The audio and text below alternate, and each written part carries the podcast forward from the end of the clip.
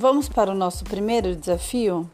Meu nome é Tanata Robert e o óleo que eu escolhi eu o considero muito especial.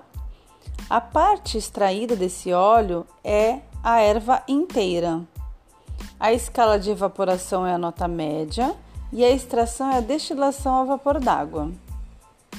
Esse é o óleo mais consumido e tradicional dentro da prática clínica.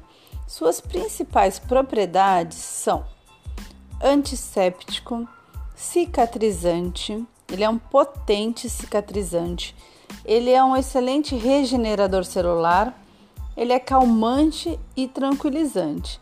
Ele combina com a maioria dos óleos essenciais e ele é excelente contra insônia. Se vocês querem uma dica, coloque um chumacinho né, com gotinhas desse óleo, uma, no máximo duas gotinhas, e coloca perto do travesseiro.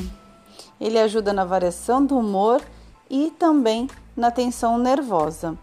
Esse óleo ele também atua como modulador dentro das sinergias, minimizando os possíveis potenciais negativos de outros óleos.